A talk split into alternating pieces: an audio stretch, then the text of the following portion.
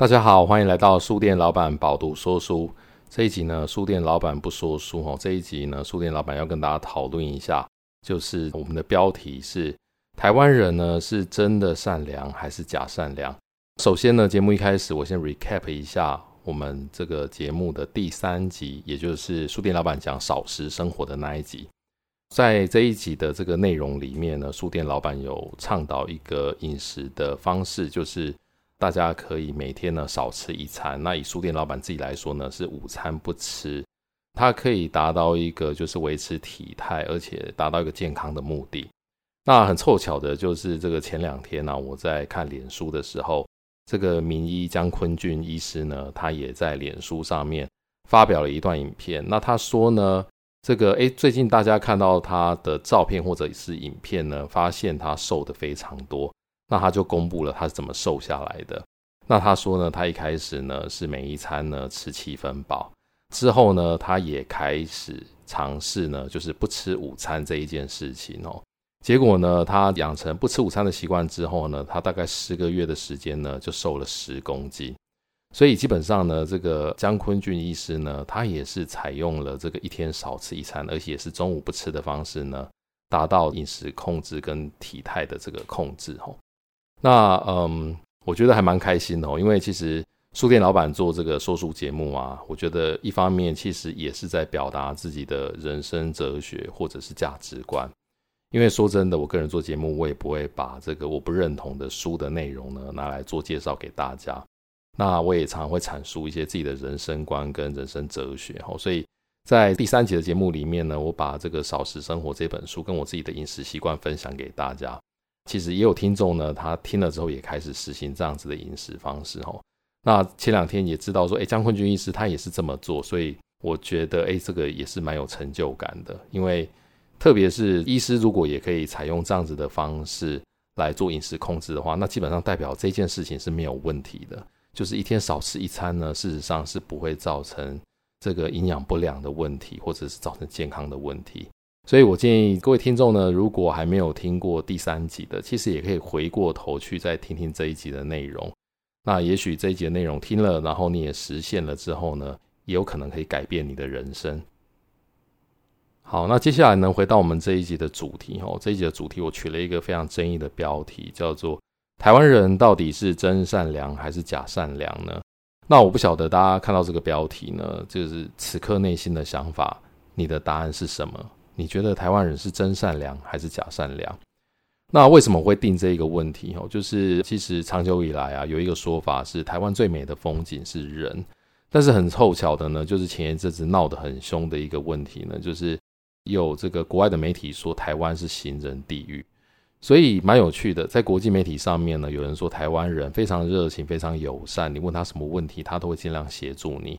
但是呢，台湾人只要开了车之后呢，行人就非常的危险。加上前面几天哦，有爆发一个所谓的白饭之乱，所以大家就会思考说，诶，台湾人到底是真善良还是假善良呢？在这边呢，我其实先不下结论哦，也许到今天节目最后，我再给大家我的想法。那今天节目呢，我会阐述一些个人的想法以及。针对一些社会事件的观点，那我会尽量是用客观的方式来讲，所以我也希望大家听了，如果觉得有道理的话，其实你也可以分享给你的朋友，或者甚至分享给小孩，因为我希望大家听了一些比较客观的分析之后呢，其实未来我们遇到类似的事件呢，也可以用更有逻辑思维的方式，更底层逻辑的这种思维方式呢去思考，那其实呢也可以避免呢这个社会呢就是大家觉得很乱啊，或者是。针对这样的事件，社会成本付出的代价实在是太高了。那这边呢，首先先讲一下这个白饭之乱的缘由哈，以防这个有听众呢，他可能不知道这个新闻。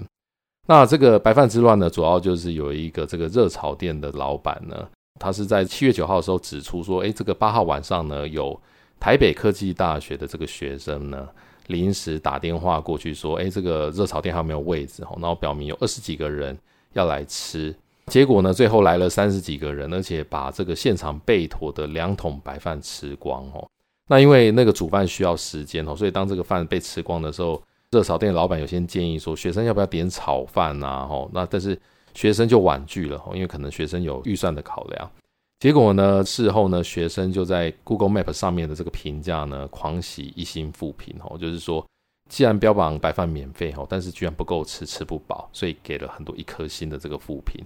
等于是用这一星的负评去洗这个评论。那这整件事情曝光之后呢，其实北科大的这个学生哦，其实被延上哦。那学生这边的代表呢，也说，其实当天呢，总共是二十七个人用餐。消费了六千九百块哦，所以热炒大概平均一个人消费是两百五十五元。那他们觉得两百五十五块只能吃到一点二碗白饭的饭量，觉得很不合理，所以他们才会给一颗星。而且呢，他们说，哎，用餐了一个小时又十分钟，店家也不补白饭吼。这个声明呢，后来呢，其实是不被网友买账的吼，所以后来也把这个文章删了。那总之呢，这几天呢，其实网友也会也是讨论这个议题吼，然后也有吵来吵去的，甚至也有这个北科大的校友也觉得，哎，学生其实没有错到这么严重。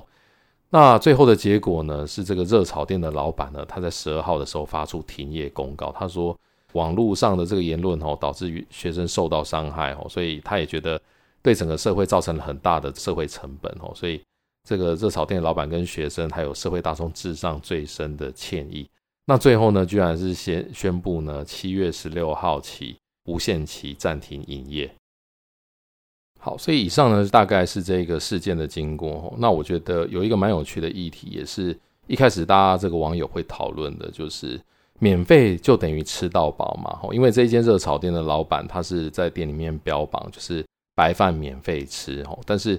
他的一大争议就是，你既然免费吃，那是不是应该要让学生吃到饱呢？那如果没有办法让学生吃到饱的话，学生给一星的负评好像也没有什么错。那免费是否等于吃到饱？哈，有网红他上网说，他觉得免费就当然等于吃到饱。这件事情其实从我的角度来看的话，我觉得免费不一定等于吃到饱，因为大家知道，我们去这个 buffet 一些吃到饱的餐厅，他一定会收一个基本的固定的费用。才能够提供吃到饱的服务。那大家也知道，羊毛出在羊身上，怎么可能说免费提供给你，那就吃到饱呢？那如果每个人都是用这样的心态去白饭吃到饱的话，那很显然这个业者可能也会吃不消。其实类似的这种做法有蛮多的，就是像很多餐厅，它也会提供免费的汤。那其实大家也会发现哦，就是有时候免费的汤呢，也会被一些顾客。给咬光哦，那因为有些顾客可能很喜欢喝汤，而且汤又是免费的，所以有的时候你如果晚一点去，你就会发觉这个汤锅其实是空了。那我觉得这一件事情的话，我希望大家有一个认知哦，就是其实真的免费不等于吃到饱。那我也希望就是店家提供免费的话，也不要软土深掘。我的意思就是说，比方说每一个人他都可以去合理的去取用这样子的福利，是最好的状况。千万不要就是因为免费呢，你就想要一个人或者是几个人就把所有的这个资源呢都把它使用光。我个人会觉得一个比较好的礼仪是什么呢？就算我们去吃这个吃到饱的餐厅，我以我个人的例子，我如果去吃吃到饱的餐厅呢，我在去盛菜的时候，其实我只要看到这个菜里面，假设它是呃，我举例炸虾好了，可能炸虾啊，它轮到我夹的时候，如果里面只剩下两只三只。然后呢，我后面只要有人排队的话，我基本上绝对不会把炸虾都拿光，我一定会留至少一只或两只给后面的人。那我常常看到前面的人呢，他可能就一个人把餐厅刚上的炸虾呢都拿光了，所以后面的人就会觉得很傻眼，然后就会觉得餐厅厨师这边才刚把这个菜给补上去，你怎么可以一个人就把它全部都拿光？那也许这个人会觉得说，吃到饱，我本来就吃到饱，而且我不是一个人吃所有的炸虾，我这个炸虾我是给我同桌的可能朋友大家一起吃啊，所以他可能没有错，但是说真的，他就是不够厚道。我讲的可能就是不够道德，不够厚道，因为大家都可能等餐厅补菜补很久了，但是你一个人就把菜拿光了，所以我会建议就是，其实大家应该可以培养这样子的用餐礼仪，就是。像我刚刚讲的，烤虾如果剩两只，轮到你拿的时候，你拿一只就好了。一定要留下一些食物呢，是可以让后面排队的客人是可以吃的。那既然付费的自助餐，你如果可以保有这样子，我觉得蛮 gentleman 的一个方式的话，那其实到一些餐厅，它就算有提供免费的饭或者是汤的话，也可以用一样的方式，吼，确保就是后面来用餐的客人啊，也可以吃得到白饭，也可以喝得到汤。好，那所以第二个要跟大家讨论的是，那店家有没有错呢？那刚刚大家听我讲的前面的这一段，大家可能会觉得，诶，那我是不是比较站在店家的这个角度在思考？因为会觉得拿太多的客人是不对的，吼，应该要多留一点给别人。但是我必须要讲，就是说店家在这一个服务的模式里面，我觉得还是有一些逻辑上的问题的。其实很多类似这样子的小餐厅呢，他会使用这个免费白饭的福利呢，作为招揽顾客的手段。那有些甚至是比较好心的老板呢，他是体恤学生或者是劳工的辛苦，因为可能学生收入比较低，或者是劳工他付出比较多的这个体力，所以他希望可以透过提供免费白饭的方式，让这些人可以吃饱。这个出发点基本上是很好的，但是呢，他就是会有一种状况，就是你如果刚好遇到很会吃的，那他把白饭吃光的话，那后面来的客人怎么办呢？哦，我觉得这是一个蛮严重的问题。为什么？因为你如果标榜会有免费的白饭的话，那你就要确保后面的客人来了也有白饭可以吃。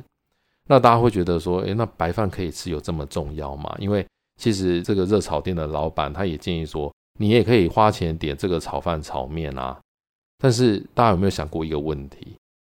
就是热炒其实一定要配白饭才好吃啊。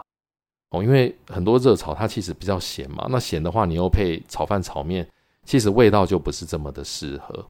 所以书店老板就会觉得说，身为一个热炒店的话，你其实就是应该要提供白饭。但是我不是说你一定要提供免费而且享用不尽的白饭，但是你需要提供一个配套，让当你这个白饭呢被很会吃饭的人吃光的时候呢。就算是客人愿意花钱，你要让他可以有得到这个白饭的一个权利。哦，你不能因为说我提供免费的白饭，那白饭被吃完了，你不能怪我啊。可是万一客人他就是愿意付钱，而且他还想要吃白饭怎么办呢？所以如果是类似这样状况的话，我觉得店家要么就是白饭吃完了，你就是得补，因为你是一家热炒店，你本来就是应该要提供白饭，不管是免费或是收费的。所以追根究底的话，也许白饭还是得收费，比较能够支持这样子供给白饭的方式。否则呢，你可能就得要在客人上门的时候呢，你要告诉客人说：“诶，不好意思，我现在白饭没有了。”所以你如果真的一定得要吃白饭的话呢，那你可能就不适合来消费。但是你就不应该让客人来消费的时候呢，最后他发觉就算要花钱点也没有白饭可以吃哦，这对有些客人来讲可能是无法接受的。所以简言之呢，从店家的角度来讲，你如果是以这个提供免费的白饭为号召的话，其实你总有一天都会遇到像今天北科大的学生，他们想要多吃饭却吃不到白饭，或者是像我刚刚讲的，就是前面有些人会吃，然后后面来的客人就吃不到的这样子的问题。所以如果会遇到这个问题的话呢，其实得好好思考，就是你的服务该怎么做呢，才能够。确保今天发生的这样的问题呢，它不会再发生一次，不然你永远都有可能会因为这样得到负评的。哦，所以也许这个店家来说，他可能提供前面两碗白饭免费，第三碗开始酌收费用的方式，可能是合理的。那另外一个呢，你的美意可能就是针对这个学生或者是针对劳工的话。我可以提供给你免费的白饭哦，比方说，或者是针对比较清寒的啊，那你只要给我相关的这个证明或者是什么样的方式，我就可以提供给你吃不完的白饭。那我觉得这样子的话呢，可能就可以确保呢，你做善事的这个出发点，那也可以确保你的服务呢，对于愿意付费的客人来说呢，是周全的。那这个白饭之乱呢，这个事件呢，在延烧了一段时间之后呢，现在在网络上面呢，其实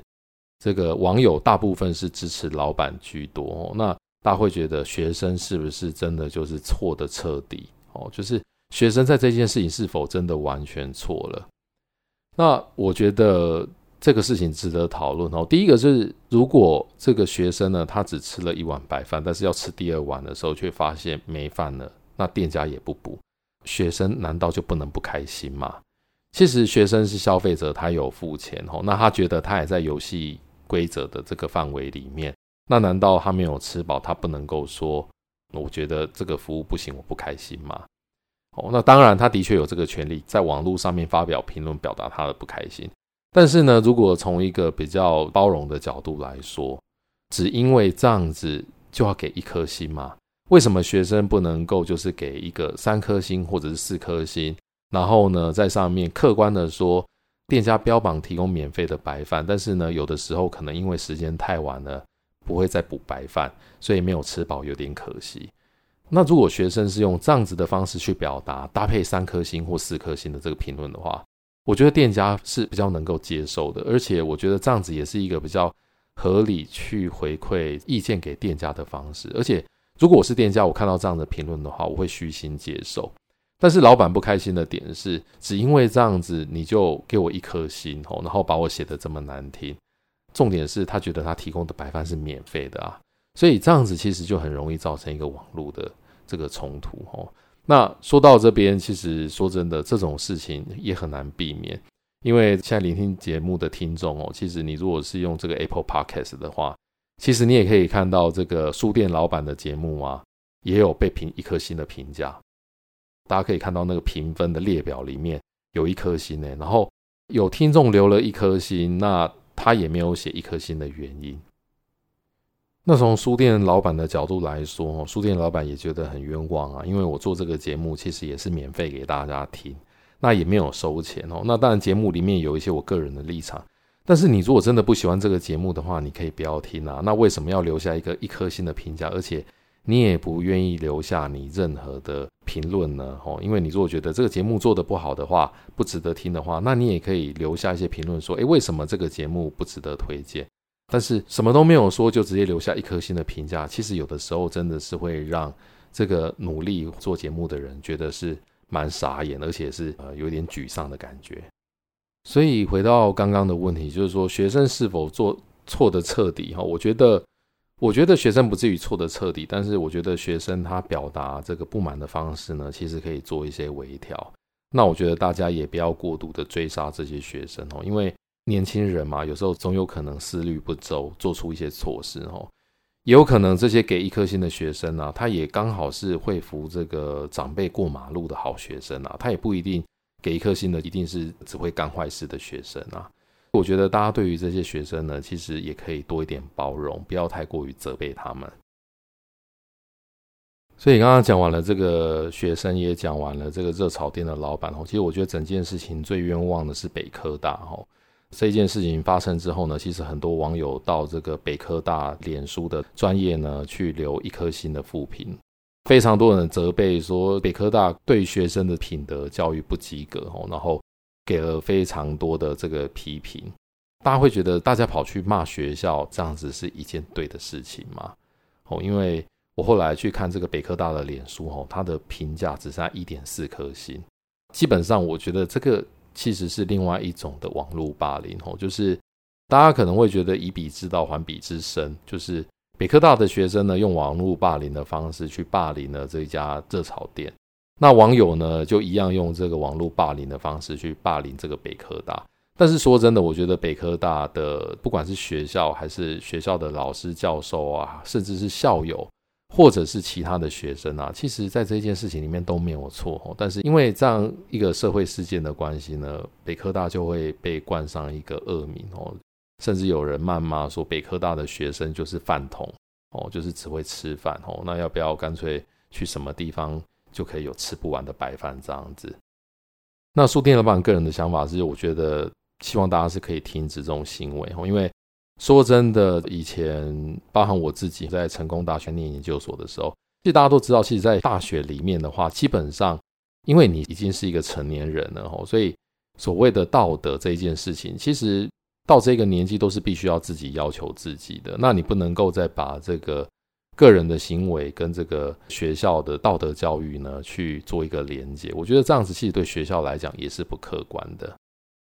那我相信大家有念过大学，应该都知道，当你在大学的时候呢，其实学校教授呢，主要针对的是学术教育的部分，去帮助学生师傅领进门吼。但是修行说真的在个人，所以我希望大家不要再去责备北科大这一件事情，那甚至也不要再把这个北科大的学生呢去贴标签哦。我甚至后来知道说，好像连那个什么台科大的脸书呢，好像也被灌爆，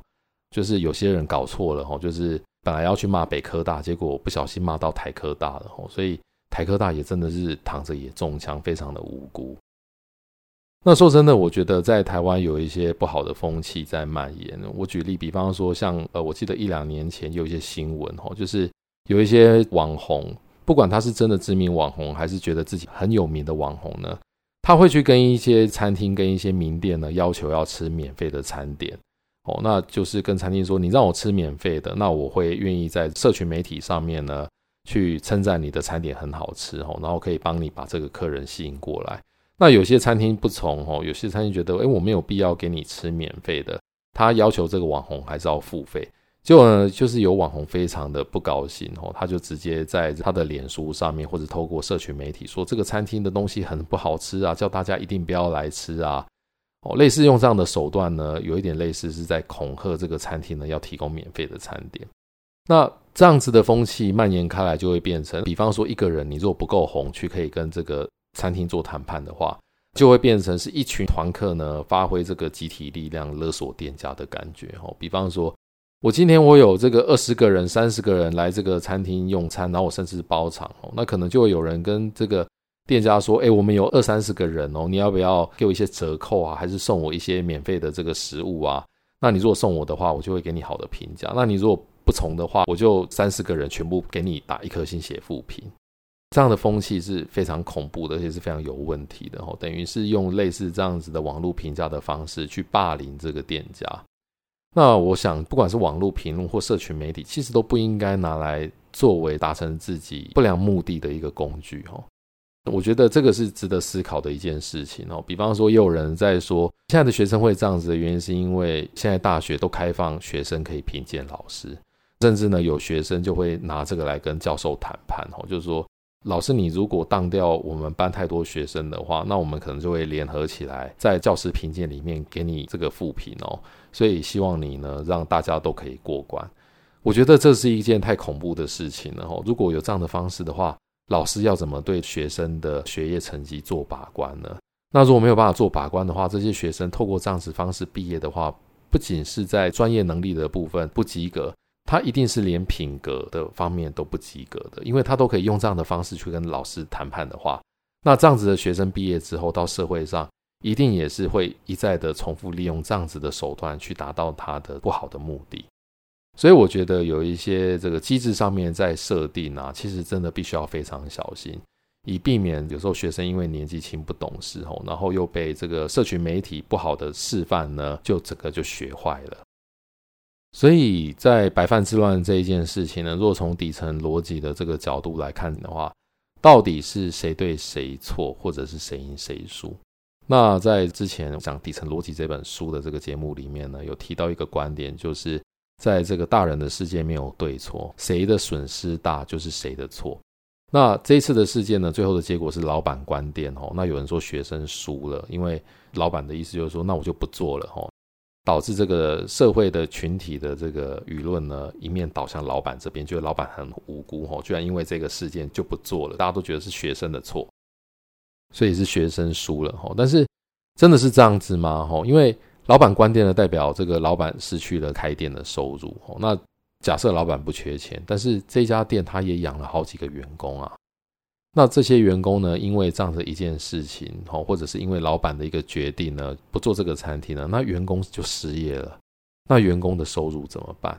哦，所以难道老板这边就没有影响到吗？所以从底层逻辑来说，就是我觉得这个老板的损失也蛮大的，或者是这一家店跟这个连带员工的损失是很大的。所以我觉得这件事情最后是一个双输的局面。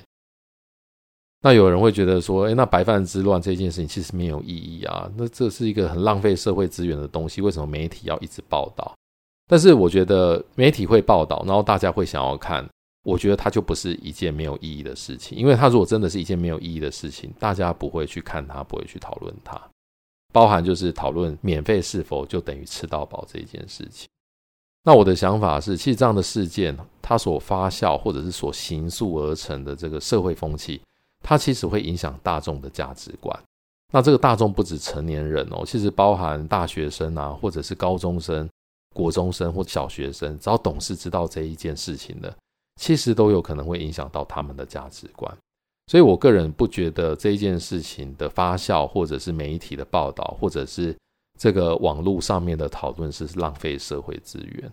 我觉得这件事情最后告诉大家，免费不等于吃到饱。那也告诉大家，其实你要提供免费的白饭的话，就算你的出发点是好的，但是也有可能会引起纠纷哦。所以就像我节目之前提到的，你要提供这样子的出发点是好的，但是你一定要有所谓良好的配套措施，避免消费纠纷或者是负评的状况发生。